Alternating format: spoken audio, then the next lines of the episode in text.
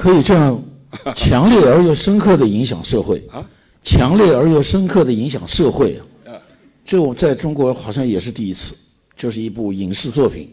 可以对社会产生这么大的这个影响啊！你说浙江大学的法学院要拿它来作为这个入学的考试，这个很少有，这是完完全没有想象到的，完全没想象到的。我说我儿子，我叫我儿子，我说你看不看看不看你老爸的书，你看看考试麻烦了吧？呃，这个呢，我想呢，这个作品能有这么大的影响，我是非常感谢年轻人。我发现今天在座的。就八零后、九零后的，呃，不少。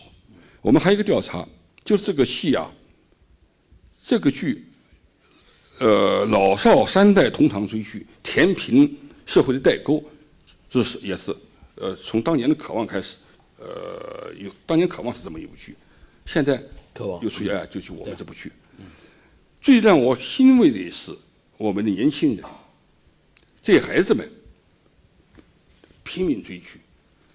呃，从开始的三月二十八号开始，呃，头一个星期调查呢，头一个星期调查是呃年轻人的这个关注率啊，占到百分之五十二，一开始就过过了一半了。那么最高到了四十二集的时候，当电视剧一路破八，突破八的时候，青年观众达到了创纪录的百分之七十几，七十好印象七十二好像是。因为呢，每天呢，我们有个数据监控，都那个在给这个我们这个指挥团队，他都给我们报呃报告的。能取得这种成绩呢，我想呢，可能对我来讲呢，我我一个总结，我觉得是，当你一个作家，当你用一颗真诚的心面对你的观众和读者的时候，这个观众和读者肯定会给你良好的回报。如果说，你仅仅是那个讲讲自己的小小的痛痒，你自己的那种什么什么欢爱的过程，什么这些东西，与老百姓没什么关系。那么你就可以呃，老百姓也就没有理由一定要买看你的戏，要买你的书。我这个给我最大的启示是，呃，要尊重我们的观众。尊重我们的读者。人们讲说是谁选择了《人民的名义》？是这个是老百姓手上的遥控器选择了《人民的名义》，这让我让我很欣慰。所以是人民选择了《人民的名义》。对对对对对对。后来评奖，这个这次说还出了一个意外的事件，就是北语南前一段时间有一个电在中国有一个中国有国内国内有一个有一个奖，电叫白玉兰奖评奖。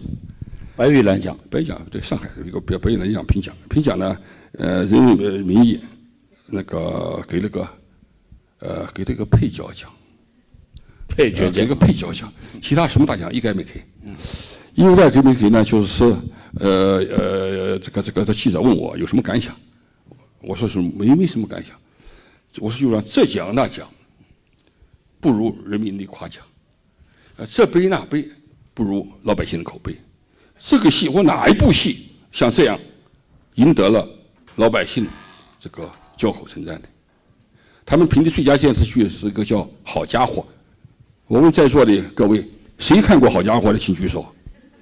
好像没有啊，《好家伙》这是中国最佳电视剧，最新评出的最佳电视剧。请有人没看过吧？没人看过吧？好像没有人看过。对，就很荒唐。一部没有人看过的电视剧获得了最佳的。啊，对对，他最佳。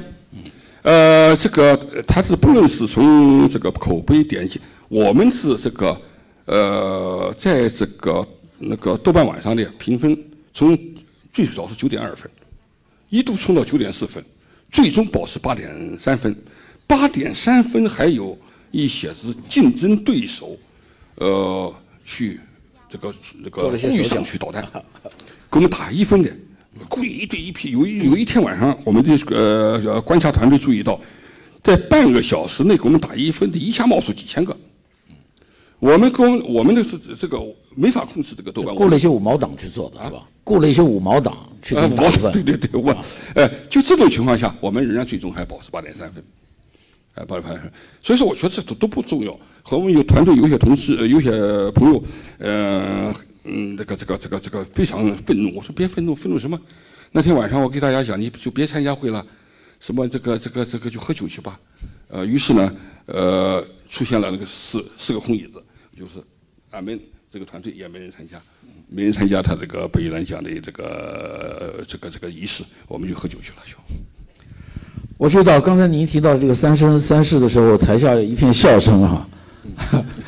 我觉得不，呃，《人民的名义》真的很难得的做到了，就是老少共老少共赏，大家都喜欢，各个年龄层次的人都很喜欢。那么特别是这个青年观众，其实我想这部电视剧它受青年人的欢迎呢，它也打破了可能是我们对青年人的一些成见。其实青年人他们很喜欢这样的接近现实的。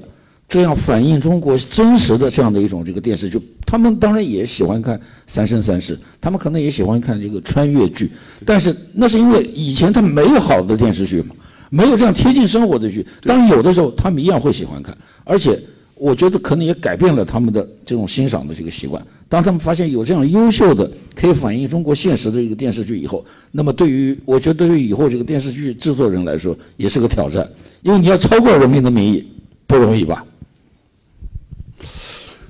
怎么说呢？我呃，应该讲不容易，毫不谦虚的讲不容易。观众们，我为什么这样想呢？我为什么这样想呢？因为他对我来说，也是我长期的积累、思索、观察，嗯，这个一个一个一个艺术上的结晶，不容易。包括我自己往上超超过都不容易。第二点呢，就说什么，我过去啊，对咱们年轻人，刚才你讲的年轻人问题，我对年轻人啊有一个误有一个误解，这个误解呢也是市场给我的一种误导，就认为年轻人这些小孩儿就是不喜欢看穿越，喜欢看网上的垃圾，呃，这个就是不关心现实。因为我有一个体会是什么，我的我在。十几年前，我有一个亲戚的孩子，那是我的热心读者。我出一本书，他读一本，买一本，他自费买啊。那么后现在我有一个我侄子，也是大学生，一天到晚就抱着那个那个那个那个那个呃笔记本电脑，看那个呃什么东西的这个《鬼吹灯》系列的那些东西，网络网络文学，网络那些东西。我就要看我的书，我书一月份出来了，我给他一本结果发现扔在他的床头，一个星期连那个塑料膜都没打开，让我非常失望。那么我以为年轻人不喜欢，但是播出以后他看了，说不不看不行啊，说没法谈话了。他对那个呃班里同学、大学同宿舍校友都在看，啊，然后呢就开始。整天背着一包包书找我签名，都是他的同学，呃，这背着书来找我签名了。那么这样的年一帮年轻人看书，就带动那帮看网络小说的年轻人也来看书。那么有些年轻人就给我讲说，不是我们不喜欢看，我们不知道有这么好的书，而现在而且呢，就是我在我们成长经历中就没见过中国有政治小说。有有周老师有你这种书，他们没见过，不知道有这种东西。我因为十年不写了，这个叙事也十年不播了。如果说他长大懂事，读写正规的文学刊物的时候，应该在十五六岁。十五六岁到二十五六岁这个过程中，根本没有在他们最渴望知识的年代，呃，那个年龄段，没有这些东西，他必他只好吃垃圾啊！你怎么知道我们只喜欢垃圾，不喜欢这种好作品呢？哎，这个说的我。给我留个这个一个一个很大的一个震撼，还有一些子，还有一些子朋友开玩笑，说这个这个目前的腐败这么严重，说周老师，说你要负责任，你有相当大的责任。我怎么这个腐败与我怎么有相当大的责任呢？他说你为什么这么多年不写了？哎，这里面也反映一个问题，什么问题呢？就是说对这个腐败的问题。要有舆论监督，要有社会的大的舆论氛围的那种压力。如果说老是对这种反腐的作品抱有偏见，带着那个这个严防死守的这种观点来来来来来看待的话，那是其实对呃一个社会的健康是没有好处的。所以说，周先生，您这番话啊给我一个启发，就是《人民的名义》呢，其实它不仅是一部这个人们喜闻乐见的这样的一部这个电视剧啊，它其实对于青年人的这个成长，它也起了很重要的一个作用。比方说，现在零零后，因为他们现在才十几岁嘛，但是在他们最需要知识的年代，在在他们最需要这个指引的这个时代，他们可以不依靠垃圾，他们可以看向《人民的生活》呃，《人民的名义》。这样的一个作品，了解当前的中国的政治现实是什么样的？对，中国的这个正的能量是什么样的？对，所以这个对他们的成长应该是很有好处的。是，对，没错。而且呢，而且呢，我我还都不，我都呃不知道，我还无意识中，向在全世界内，向全世界的老百姓普及了一次中国社会形态的这方面的知识。很有意思，什么很多我包括我们国内的呃老百姓都弄不清楚，市长大还是书记大？这个常委部长怎么会比这个副市长还有权？弄不清楚。有一个呃，我们中央呃呃中国国际广播电台有个日本专家，因为日本的日本观众看不懂中国的这个官司，他这个他他这个他这个专家，他就是用日文翻译列了一个表。从李大康什么官，相当于日本的什么官？呃，那个书记是怎么回事？常委是怎么回事？在中国目前的呃这个体制内，他才是怎么一个情况？包括英文的一些是好呃那个热心的观众，都是在做了一次普及工作。这也没想象到，包括这些大学生也都有些有些不关心政治大学生都不清楚我们的社会形态是怎么回事。这个呢，也该做了一次普及。没有错，《人民的名义》呢，确实是对外国人了解中国都很有帮助的。对对对对。我也给外国的朋友们推荐过，我说你们要了解中国的什么是中国的官场，嗯，什么是中国的这个社会，懂中文的你去看一看《人民的名义》。他们看完以后说真的，他说虽然他们到过中国，但是毕竟没有跟中国的普通老百姓，嗯，呃，中国的官场有那么深入的这个接触嘛。他说真的，从这里可以看到中国的这个一个方面了。而且我也听说像越南，因为越南人一直追中国的电视剧嘛。人民的名义非常受他们欢迎，呃，对越南的腐败很厉害，对对对对，但是他们他们的老百姓也在从这个中国的这个反腐的这个电视剧看到了，希望说越南也能够出现这样的这种反腐的这个局面，所以这种影响都是腐这个腐败问题啊，它它既不是中共的专利，也不是改革的专利，凡有权利的地方，凡权力得不到监督的地方，不管它是呃什么样的政治体制，都会产生腐败。我这这次我从澳门过来，我在无意中看到看澳门报纸，哦，看到他的检察官，检察长，是他也叫检察长对吧？是检察长，对检察长，他的检察长被落实一千多条罪罪状，呃，判了二十年徒二十一年徒刑，呃，在这个香港的那个前特首，也好像也在监狱待着。他是对的，他现在是保保。就是任何政权之 下，这种腐败问题，对，呃，都会出现。就是我想这呢，就是说中共这个是这个十八大以来的这这个这个反腐，呃，应该讲是确实得到了举世的瞩目，老百姓的那个中国老百姓的强烈的那种支持，得人心的啊，就中共啊十八大以来这种强势的这个反腐，那肯定是得人心的，是吧？肯定是得人心的，就是有这么多大老虎被打了以后。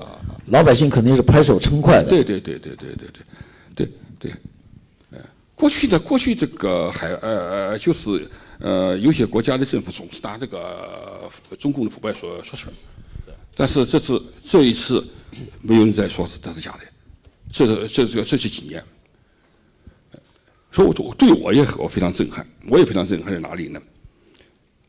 就是我现在的就是反腐败的。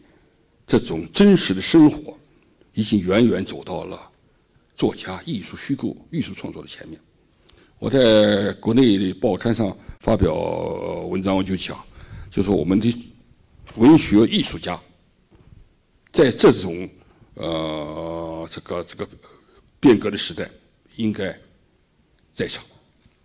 应该在场，应该就是说，紧跑几步，追上时代，追上生活。因为现实往往比我们所了解的好像更精彩，对，更精彩，甚至更荒诞，更荒诞，是吧？所以这个，所以这这里面是不是也反映？所以说，作家想象力就是说，感觉已经疲乏了。再丰富的想象力都想象不出这些贪贪官们的这种作案的这个方式啊，和他们这种腐败的一个方式。所以这里面是不是我们可以也可以回到您的这个文学创作的这个生涯，就是巴尔扎克。巴尔扎克因为他对社会生活的这种观察，有这样的社会生活，那么也有这样的一个作家。反过来说，中国现在有这样的现实，也有这样的这个反腐，所以对您的这个创作呢，因为你肯定是有这样直接的这种体验嘛。是，作品是虚构的。对，人物是虚构的。对对。但是为什么这么多人喜欢看？因为他们都能够感觉到现实中就是有这样的这个贪官，但是也有这样一种反对的，也有这样一种正义的这个力量。对。而且人民是支持这样一种正义的力量。对，就是说，呃，尽管就是说腐败问题很严重，但是有有有，我有一个基本认识，什么东西呢？就是我对中国这三十多年的改革的那种对这个辉煌的成就。我是坚定不移地支持的。我谈问题呢，是在肯定改革开放成就的前提下谈问题。呃，所以说我往我我我我觉得这个，我觉得这是我的一个作为一个中国作家，改革开放的利益的呃这个获得者的一个呃呃这个这个这这个这个这么一个作家的一个基本立场。在站在这个立场上谈问题，那么。腐败我会看到，生活中正能量、抵制腐败的力量我也能看到。很多人呢就说说你塑造的这个这个这个呃呃呃陆毅表演的那个呃侯亮平生活中有没有？我坦率的告诉大家，就是中国一批这样的检察官，年轻的、充满正义感的检察官，在这个已经的起来了。现在一个经常在大陆会出现的情况就是，年轻的弟子把老师送上去，把老师送上法庭去，这也很正常。这个年轻人，年轻的个检察官，他有自己的辉煌的前程，有自己的辉煌前程，有自己的法治意识，他不可能这个就身上阴气东西相对少一些。说这个检察官侯亮平塑造，我是有生活依据的，当然也有一些理想的色彩。我想任何一个时代，就是说，呃，都应该有他正义的力量、理想的力量。文学还是要有那个理想的之光，用还是要用理想之光照耀文学。好，谢谢，谢谢我们周先生啊！理想之光照亮了我们今天的这个会议室啊。我们下面哎，您说继续。我们下面还有点时间，看看观众朋友们有什么问题，跟这个我们这个人民的名义有关的这些问题，愿意请教，愿意跟我们这个周先生交流的啊。哦，大家可以有这样的一个机会。喂。呃，周老师，呃，何老师，你好。呃，周老师，其实我是江苏人，呃，现在是叫做港籍的江苏人。呃，所以呢，在香港这边听到您的讲座呢，其实我是很为我们江苏人而骄傲的。当然，我想，呃，周老师应该听到这样的呃溢美之词已经很多了。因为我就想问一个问题是什么呢？呃，作为江苏。那边的呃呃人民吧，我是南通的，然后我是七七年开始读一年级的，我的很多的同学男同学现在都是从政的，那么他们给我的感觉是对这种政治的东西啊，就算是我们比如说同学会呀什么东西的，他们会对政治上的东西是避忌避讳如深的。那么，其实同为江苏人的周老师，为什么会选择了这个政治的这样一种题材作为您的作品的一种呈现呢？呃，就是说，呃，或者说开个玩笑说，呃，您在创作这种呃反腐败呀这样的一些很敏感的题材的作品的这个过程之中，呃，有没有被请去喝咖啡呀这种经历？就是就有没有纪检部门找你谈过话？对，有没有有关部门请你请您去喝咖啡谈谈话呀？这样子，呃，是是是，这个没有。呃，我来回答一下啊。因为我觉得啊，就是说，我们这个时代的作家，我想太多太多的，呃呃，这个作家呢，呃，就是说不关心社会生活。我觉得有，但是一个时代要有一些作家关心自己所处的时代，关心这个时代的社会生活。我大概就是这么一位作家。我觉得我有一种责任来做这件事。那么同时呢？作为一个男人，一个对权力的秘密充满了兴趣的男人，我也对这类题材充满了兴趣。那么，当然，这种题材，你说就是说碰到的麻烦会很多。最多的倒不是你讲的那有关部门请我去喝咖啡，没人请我喝咖啡。很多部很多呃部门对我都很支持，你比如最高人民检察院，比如说。呃，就是这个这个这个，我们作家协会都很支持我。倒是什么东西呢？经常会碰到什么事情呢？就是对号入座的问题。我这个当年我在九十年代，上个世纪九十年代的末期写一部当代的小说，叫《人间正道》。写这个小说的时候，就碰到过四十几位官员联名告我。啊，他就认为我写到他了。啊，这个坏蛋像这个坏人像我，那个坏人像我。于是，那么也有有关领导出于好心，希望我改改小说。我告诉他不改。我不是党员，你们呢也不要，我没有有没有人能够用党纪要求我。我是公民，我作为公民，他们认为我侵犯了他的公民权利，请他起诉。后来也没有起诉我。这是碰到过有这样的风波。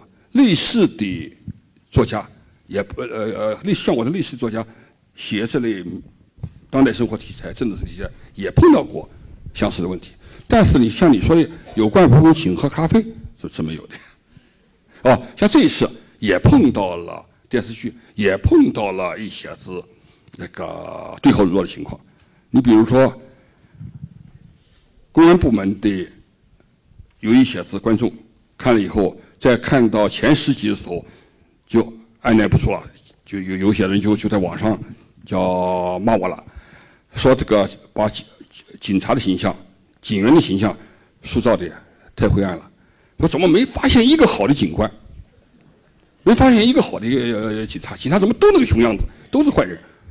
后来我们就是这个呃，先是不理睬，后来没办法，只好剧透。我做我做解释，我说你们好好看，你们那个。荆州公安局的局长是大好人一个，只只好告诉他们，呃，你比如说妇联妇联的一些这个干部有意见了，说你这个叫那个，呃，那个什么，呃，派像那个那个那个那个，我们讲到那个常委会上讲到一个一个一个个一个干部，一天到晚喝花酒，老找女干部喝酒，好像高育良开了一句玩笑说，不如把他派到妇联看大门去。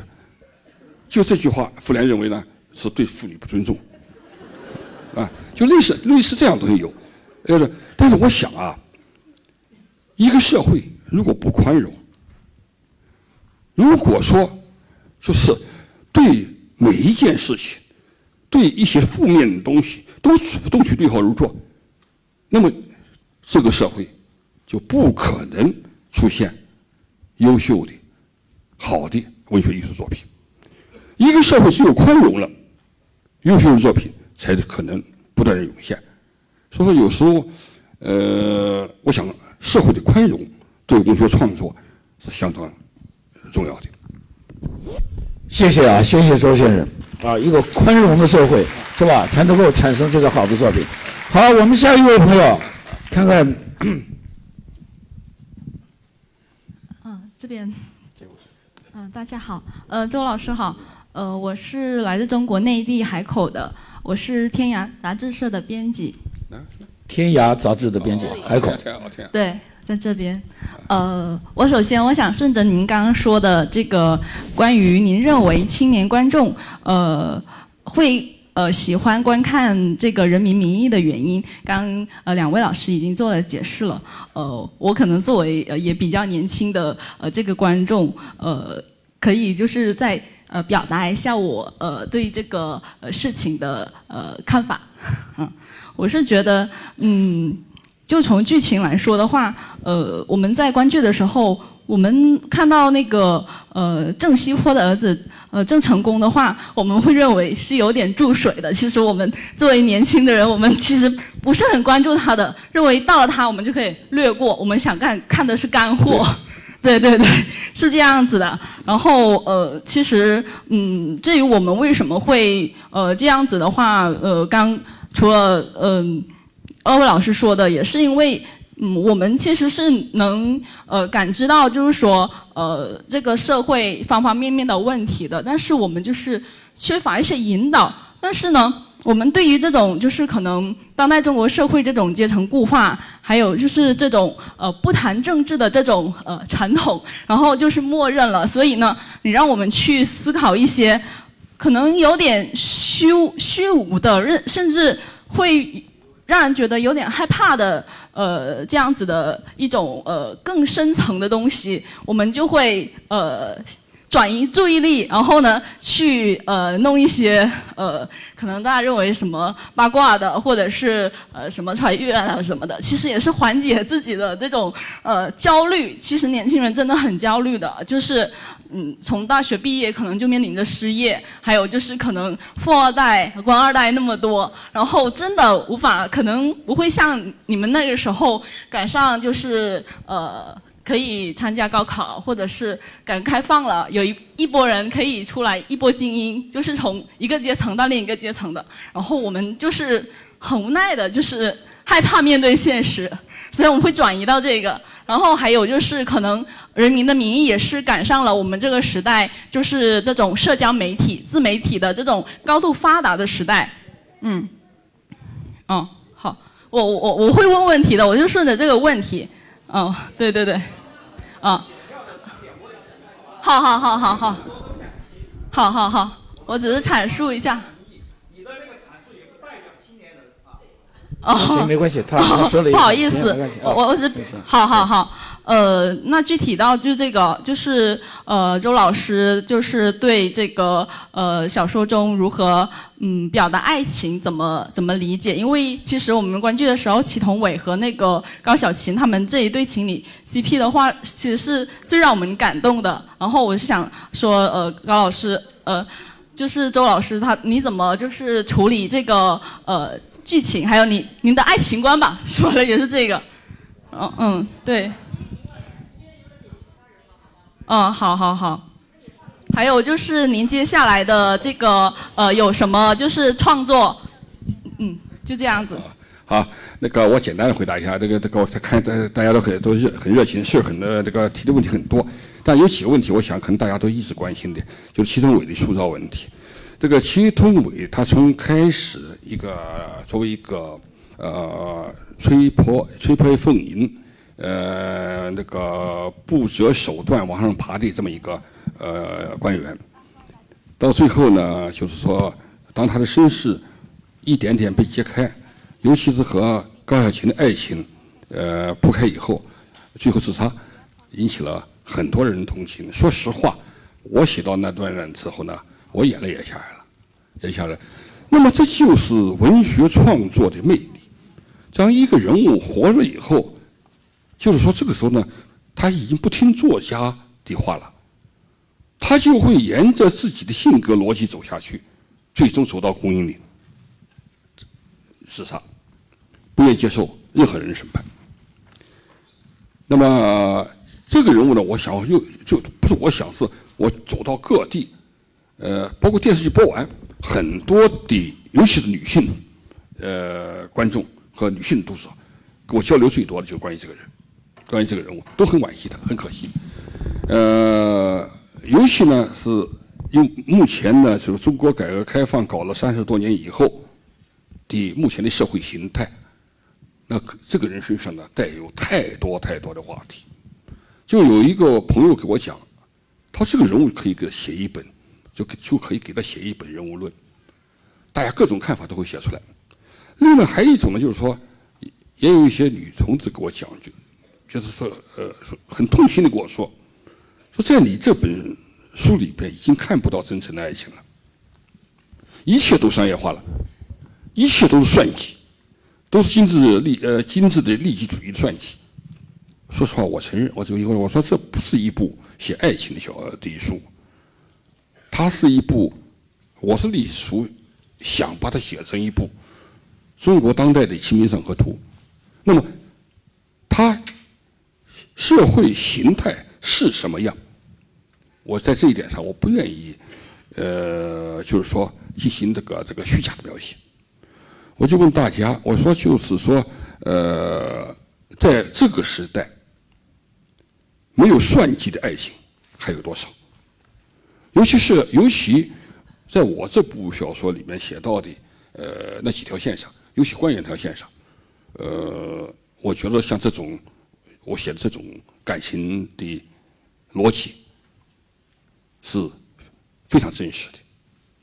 刚才讲讲到郑会计的问题，他们都说那个郑锡波和他儿子那个儿子叫会计，我一直解释我不太同意。这个有些观众和读者的看法，这个观主要是观众嘛，对小说里不多。因为我这个敢叫人民的名义，并不是仅仅讲就是全的观察。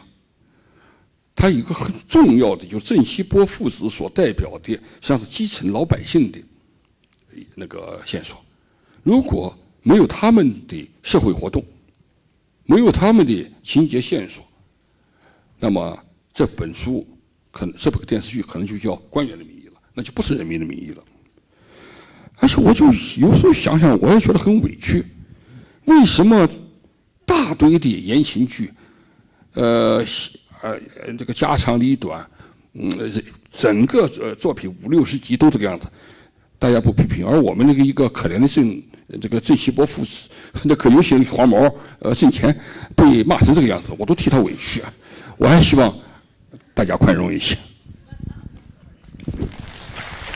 谢谢谢谢谢谢。没有，刚才呃那位女编辑还提了第二个问题，就是您下一步的创作有什么？下一步有什么？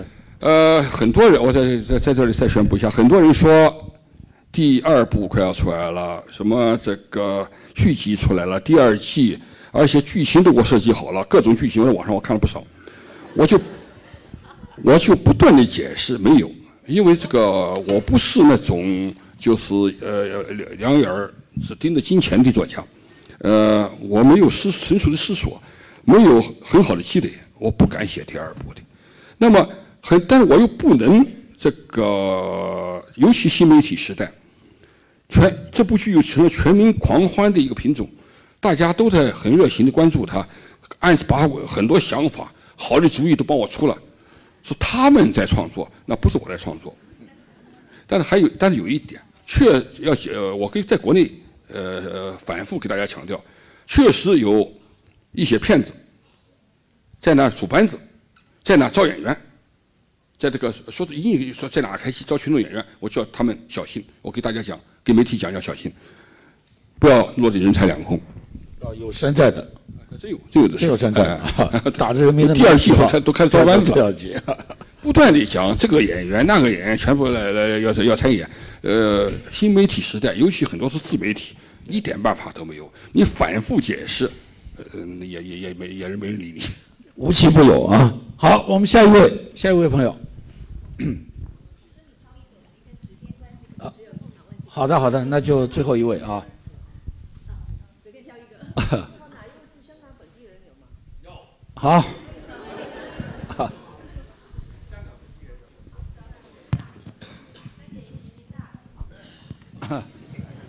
哎，周，喂喂，周老师你好。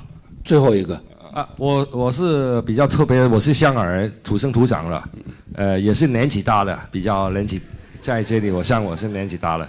啊，我我我我想我想问一个问，我所以我普通话说的不好，你请请原谅。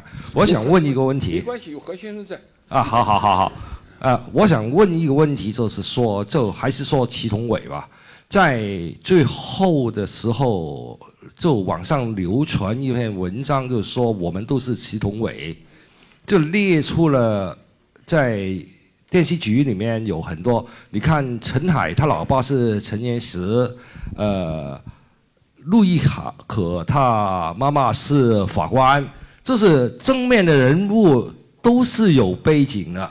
所以说，我们是，我们大家都是祁同伟，我们是老百姓，就没有这个背景背背景。就就算是沙瑞金，他也是一帮老革命养大的。就是说，所以这个是你特别是这样写的，这个效果效果你是你预计的嘛？我在还有我在网上看的，就有一个人物的。最讨厌的人物，第一是梁璐，这他他排他排第一名，第二是应该是焦裕龙吧，第三个是很奇怪的是侯亮平的老婆钟小爱，这这这些效果是你预计到的吗？或者是你特别是这样这样写这些人物，他们正面的人物都都有背景，所以他们是。可以做一个正面的人物，就是因为他们有背景。这是你你真的特意这样写，还是没有预计这个效果？好，谢谢你。啊，他他就说啊，这个因为网络上有篇文章叫做《我们都是祁同伟》。哦哦哦，你知道这文章？就祁同伟是没有背景的，寒门子弟，但其他人都是都是官二代，都有背景。那么这个是您故意这样设计的吗？哦哦，好像他是这个意思。呃，这个这个具体你说那篇文章我没看到，但是呢，关于这种议论非常多。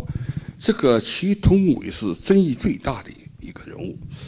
我刚才其实我因为已经那个涉及到了这个问题，就说中国改革开放三十多年下来以后，社会形态呢，有些社会形态呢，呃，初步形成。这个官二代、富二代。这个文二代，包括很多作家，这个孩子们也是作家，也开始这个搞文学。我说我知道有有有有相当不少记者的孩子在这些当记者，呃，这这种形态是不能回避的，是有存在的。所以说呢，这也是个很敏感的一个问题。但当时写的时候，我就已经注意到了这个问题，已经注意到了问题。你比如说，呃，刚才那位先生讲呢，就侯亮平，其实侯亮平没有任何背景。钟小爱，我故意没写他任何背景，我没交代过他们的身世，就是担心出现这个问题。他担心出现问题，担心呢引起我有一个创作原则，我绝不愿意我的作品引起族群分裂、阶层矛盾、挑拨仇恨，这是我为文写剧的原则，都是不能做的。那么。但是呢，同时有另外有一点，就对社会的一种现实又不能回避。说我是尽可能的在这个里面，呃，这个这个进行了一些是呃合理的调节，但是仍然引呃引起了这个社会的呃很多说法，很多说法。那么我想呢，这个应该怎么讲呢？像徐通伟这种。呃，这种人物啊，让我想起来了，就是说有很多和习同伟类似的人。你比如说，呃，那个那个什么，这个就于连，于连，像当年的于连，他也是这个社会激烈变化以后，就是。那么于连为了自己的奋斗，就是也是不惜一切往上爬。我刚才讲的和中国和法兰西社会当年的法兰西社会的一些相同的有很多相同的东西。那么祁同伟这个人物，我为什么这个还要这样处理？另外还有一点也是剧情的要求。我坚定不移地认为。一个好的作家，必须是一个故事的高手。你的一部剧和一部小说，是绝不能让观众和读者去解读的。很多自以为高明的那些作家、编剧，他要人家解读，我能解读什么呀？一个作家连故事都讲不好，不能把老百姓吸引到你电视机前坐下来，吸引到书店去买你的书，那你的一切想法都是空想。所以这个书，这个那个电视剧为什么好看？大家可以注意到，故事性相当强。就是祁同伟的故事，它又涉及到一个很重要的东西呢。如果祁同伟写的平淡了，整个故事的张力就消失了。这里面涉到涉及到了第一，干掉了第一任局长，就是这个陈海；涉及到他狙击这个侯亮平，都非常紧张，非常好看。那么有一点，这是要必须弄清楚，他的力量来源在哪里？谁都知道，干掉一个反贪局长，第二反贪局长又上来了。你就第三个，你干掉侯亮平，第三个又上来了。你要敢，你这样写，你要就是小说里面、电视剧里面没有什么叫不合理的。问题是你怎么让情节合理起来？你敢剑走偏锋，让他狙击侯亮平，那你要给他充分的理由，给他行动的逻辑，给他性格的逻辑。于是我找到了他的性格逻辑。那就是他从底层上来的艰辛，充满了血泪，多么不容易。他知道，如果不给他这个机会，他可能未来的几代人都将处于贱民阶层。他的奋斗不是他个人的奋斗，是一个家族的奋斗，是几代人的奋斗。所以说，他才有这个。狠心来有这种这个这个这个这个敢来这样行动，完全呢。所以说，一部作品，它是通过人设、人物设计、故事情节、艺术氛围的烘托，以及对整个大的社会环境的呃那种考察综合出来的东西。如果如果说只提一点不及其余，就会这个让这个作家作者。呃，陷入一种很窘迫的这种境地。谢谢，谢谢啊，谢谢诸朋友。这个我又，所以又给我一个启发哈。其实文学最成功的就是文学人物的成功。看来祁同伟会一直存在下去，人们会记得他，是吧？作为一个形象，那么这也为中国文学史上又增添了一个新的人物。这也是您的这个成功之处啊。